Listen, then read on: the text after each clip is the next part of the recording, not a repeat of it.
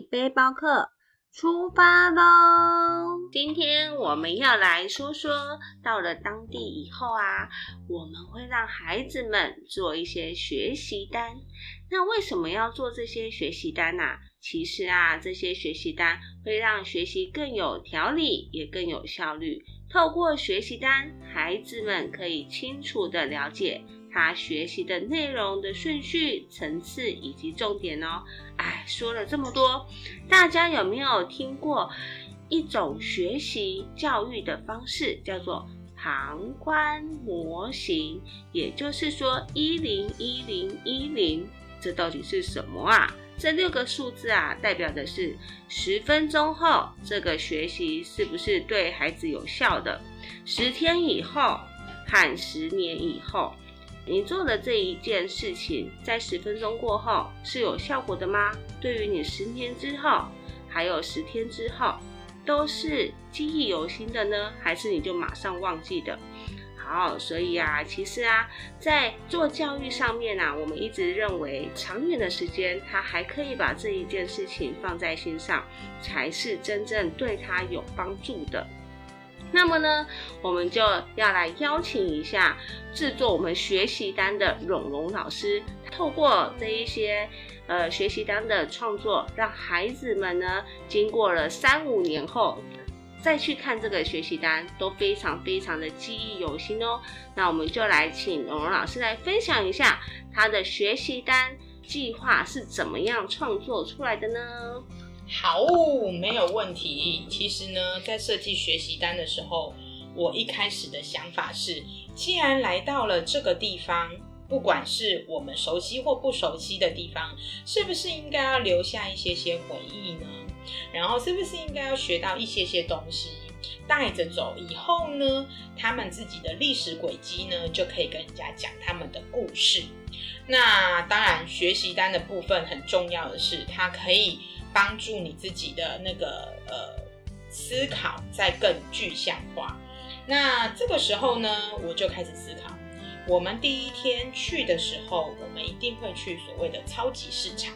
那去了超级市场呢，我们要怎么样在超级市场就展开了我们可以跟外国人对话的这个目的？所以呢，我就想到了啊。太好了！我在学习单上面呢，我就先上国外的网站呢，找出了那一间卖场，它会所贩卖的食物。然后呢，你要知道这个食物叫什么名字嘛？然后呢，你要知道这个价格如何。虽然我们在出发前就已经有上过所谓的呃课程，然后呢，课程里面呢会呃会教怎么样使用美金，怎么样看售价。Price tag，但是啊，当到当下当地的时候呢，其实很多孩子呢，最后还会问，还会跑来问我问题。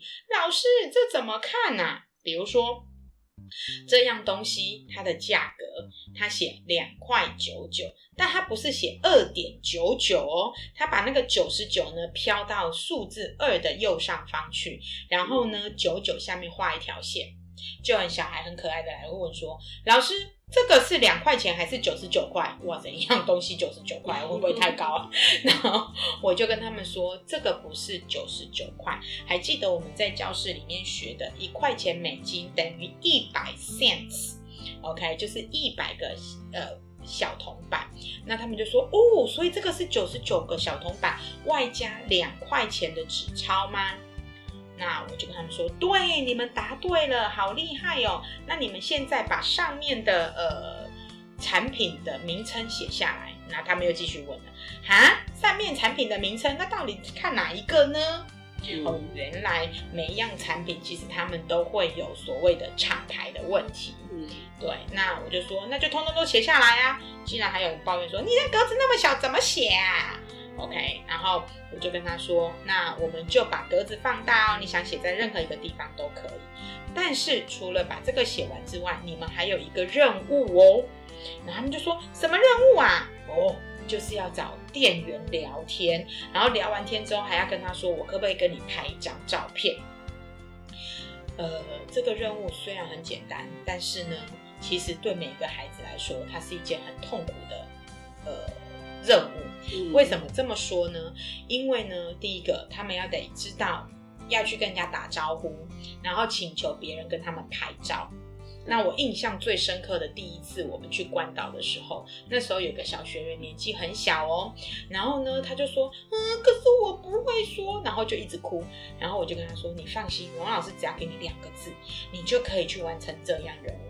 然后他还再三的跟我说：“确定只有两个字吗？”我就跟他说：“对，只要两个字，你就可以完成任务了。”然后他就说：“好，我来试试。”就这样，吴佩老师跟他说：“你就说 picture please。”然后他说：“啊，就这样。”我说：“对，就这样。”他就很可爱哦，沿路哦一直讲 picture please，picture please，picture please，一直走到那个人的面前。那当然，因为他年纪小，所以荣老师也会跟着过去。那在过去的过程中呢，那个店员就看了我一眼，然后我就跟他打个招呼，然后他就说：“是 picture 吗？你要 take a picture？” 然后呢，那个小男生就看着我，然后我就跟他点点头，说：“你再说一次你刚刚要说的。”然后他就说：“Picture please。”结果这个人就说 OK，然后还夸赞这个小男生长得很帅哦，很可爱哦，然后他也顺利照到照片。就这样呢，他在接下来的所有行程里面，他就一直跟荣老师说：“你可不可以再教我两个字？我要去做什么做什么做什么？” 我说：“那有时候可不可以变三个字，变四个字？”就这样，他的英文就这样慢慢的给提升上来了。我印象中，他那时候好像大班还是中班，嗯，对，大班吧。嗯，而已，对，所以呢，这个是第一次一开始的学习单。之后呢，大家长大了呢，当然他们就可以慢慢的跟人家聊天了。那我想要分享一个，就是我们在关岛第一天，在那个呃。就是超市他们在写的时候要请求拍照的时候，你知道那有多可爱吗？我竟然听到那个员工的那个无线电竟然说，呃，有人要给你们拍照呢，请你们不要拒绝他们，你们可以跟他们做聊天的动作。然后我还想说，嗯，我有听错吗？然后因为小孩很认真在找 搜寻到底要找谁聊天，因为那个时候我正在帮一个小女生，她很害怕，她她虽然知道她自己要有勇气，但是她就是没有办法前进。OK，然后就突然间听到，然后那个那个广播呢，还还说呢，呃，他们那一群孩子呢，就穿着橘色的 T 恤，然后我终于确定是我们了，我还跑去跟佩佩老师说，佩佩老师，我们红了，我们红了，我们就在这家店红了，这样 OK。所以呢，呃，我觉得就是因为我们去教了他们。看到人要面带微笑，要说请，然后呢还要说 thank you，所以对对这个店家来说，他们这群孩子是可爱的，嗯，对，然后是有礼貌的。我印象中那一次的旅行呢，到回来有一次我们去，我跟佩佩老师好像不知道去去买什么东西，然后他们还说，哎，你们那一群可爱的小朋友在哪里？怎么没有跟你们一起来结账呢？嗯然后我们就说，哦，他们在那个玩具区。嗯然后我说啊，不好意思啊，这几天打扰你们了，因为我们都一直来这个呃 supermarket。他说不会啊，他们好可爱哦，好有礼貌哦，我们超喜欢他们。我们只要看到穿橘色的衣服，我们就知道哦，你们又来了。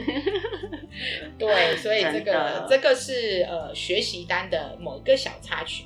那再来，当然学习单呢，我要介绍一下，我们去了很多景点，那也做了很多的学习单，比如说包括我们去美国，呃，去参观那个 Queen Mary 啊，或者是去关岛的那个拉提石啊，然后呢，还有去 Huntington Library 啊，或者是去杜莎夫人蜡像馆啊，那这些等等的地方，我们其实都有很多的学习单。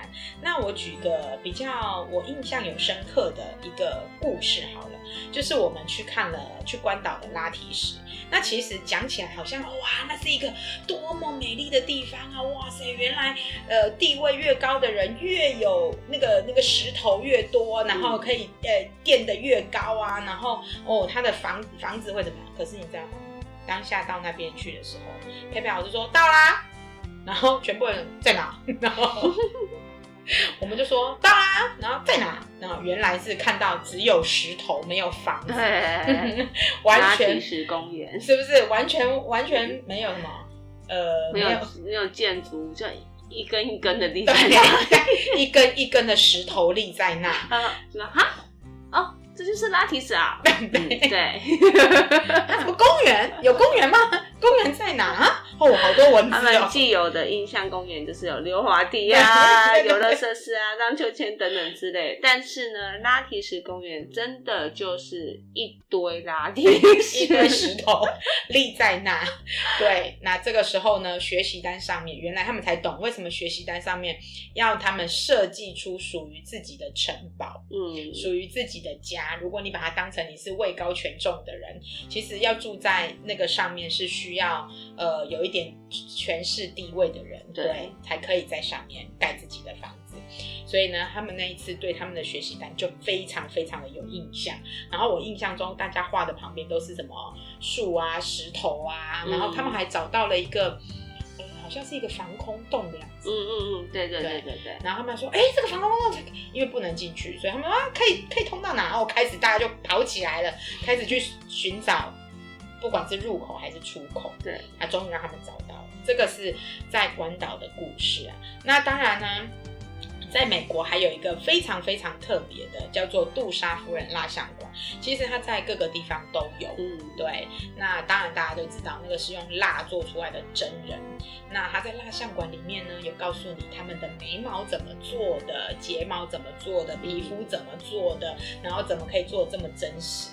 那如果我们都在讲这些知识性的东西，嗯，这不太符合我们小猫头鹰的、呃本事。虽然知识他们是百分之百有的，但是他们要创意。嗯，所以呢，吕本老师呢就在网络搜寻了某几个那个知名的蜡像，比如说杜莎夫人，嗯，比如说那个时候是美国总统奥巴马。马，对，然后还有一个骑骆驼的，那当然还有故事。然后呢，他们就说：“哦，这个要去找，找到什么时候？”我说：“对，你们就要去找到他们，然后还要跟他们做一样的姿势，嗯或者是去想一个什么样的姿势，但你要告诉我为什么你会做这个姿势。然后呢，有一个学员他分享：“哦，我终于找到奥巴马了。奥巴马怎么乱跑啊？怎么这么久才找到他？那有的孩子还没找到他，因为我记得他好像是在楼梯上面吧。嗯，对，然后如果你是直接冲下去的，那你就真的看不到他。然后我记得有一个比较可爱的小学员，因为呃有一幅图画是你要坐在骆驼上面、嗯 o k 有个蜡像是需要坐在骆驼上面。那有一个小学员说：“嗯，我会比这个姿势是因为我不敢坐那个骆驼，我觉得那个骆驼很恐怖。那明明他那个骆驼就只是假的，他就说我就不敢坐这个骆驼。那有一个大一点点的，差不多是呃国小三四年级的小朋友，他他分享到，他说我会骑在这个骆驼上面，是因为呢，我觉得这个骆驼骑在他身上会有一一阵风吹来，就是要告诉我我要要勇往直前，一直要达到目的，一直要到达那个目的地。哇，原来小小的一张照片有这样子背后大大的含义呢。再来呀、我们有做那个素描跟创作歌曲的部分。那素描的部分呢，我们到了 Huntington Library。那 Huntington Library 是一个呃，目前大家都一直津津乐道的一个地方。那这里面有一个小故事呢，是我们在那边都会遇到很多来自呃，就是他可能来自台湾，可能有来自高雄的啊，来自台中的啊，甚至来自台北，在那边长大的人。那他们就看着我们穿制服。有一个妈妈看着我们穿制服，她就说：“哎，你们是呃哪一间学校呢？”那我们就你知道吗？听到讲中文的，我们就特别的兴奋。OK，所谓的人不亲土亲嘛。然后呢，我们就跟他说，我们其实不是美国的学校哎，我们来自于台湾。他就说啊，来自于台湾？我说对啊，你看这是我们学校的名字哎，Reading is Power。然后他就说，哇，台湾团还会来到这个地方，简直就是不可思议。我说哈，为什么不可思议呢？因为啊，这个不是一般观光客会来的地方。哇，原来我们的小猫头鹰有这么美丽的知识点呢！他们竟然可以搜寻到一般游学团跟观光不会到的地方。